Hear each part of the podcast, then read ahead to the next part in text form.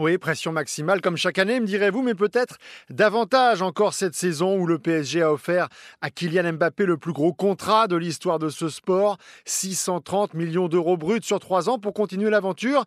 Et si l'intéressé a dit oui en mai dernier, s'il fait tout aujourd'hui pour revenir de blessure et jouer dès ce soir, c'est à condition que l'ambition sportive du club soit bien à la hauteur. En tant que Français, euh, j'ai envie de, continuer encore un peu essayer de, mener la France vers les sommets et, d'essayer de tirer ce, championnat et, et, ce club. Quitter la Ligue des Champions dès les huitièmes de finale, comme l'an passé, serait donc un couac susceptible de réveiller ses envies d'ailleurs, de ruiner aussi l'avenir de Christophe Galtier, nommé entraîneur à la surprise générale l'été dernier. Il y a des gens sceptiques, je le comprends. Je mesure la responsabilité qui m'est donnée de faire en sorte que le Paris Saint-Germain vive une grande saison avec de grands matchs. Si j'ai accepté de prendre ces responsabilités-là, c'est que j'en suis capable. Huit mois plus tard, il est donc l'heure de passer aux actes. C'est le projet du PSG dans son ensemble qui va subir son grand test ce soir.